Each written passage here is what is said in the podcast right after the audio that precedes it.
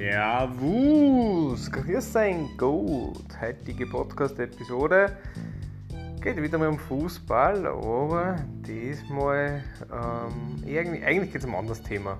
Es geht nämlich um Fußball nicht direkt, sondern um eine Botschaft, die ich gestern gelesen habe.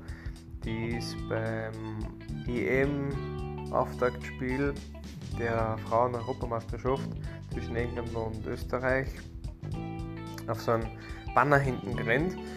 Das war quasi so, also auf Englisch, übersetzt auf Deutsch so grob, ähm, es ist nicht, unter Anführungszeichen, Frauenfußball, sondern das ist einfach, ganz normal, Frauen spielen Fußball. Ich weiß nicht, ob es so gemeint ist oder gemeint war, aber ich habe so interpretiert, als man unterscheidet oft so, also man sagt Fußball, das ist halt das, was quasi normal ist, was die Herren spielen und so weiter.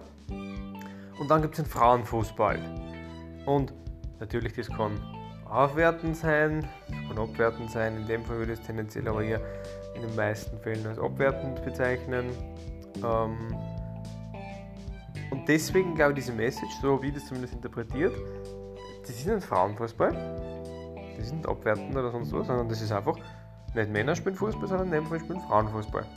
Das finde ich eine coole Message, damit das einfach ein bisschen ja, hervorgehoben wird, angehoben wird, gleichgehoben wird. Ähm, ich will jetzt keine, keine Diskussionen über so Frauen spielen anders, schneller, langsamer, härter, weicher, sonst was, das ist mir ganz egal, das konnte ich gar nicht beurteilen. Ich habe jetzt zum Beispiel voriges Jahr sicher, weiß ich nicht, 20, 30 Fußballspiele gesehen, wo Männer gespielt haben und jetzt da eine Halbzeit, wo Frauen gespielt haben.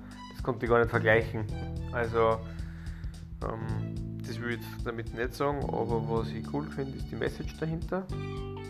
Dieses Ausgleichen. Und ja, das war die heutige Podcast-Episode. Damit wünsche ich euch einen wunderschönen Donnerstagabend. Ich werde jetzt dann gleich lecker nur schmausen und ja, bis dahin alles Gute, euer Mike.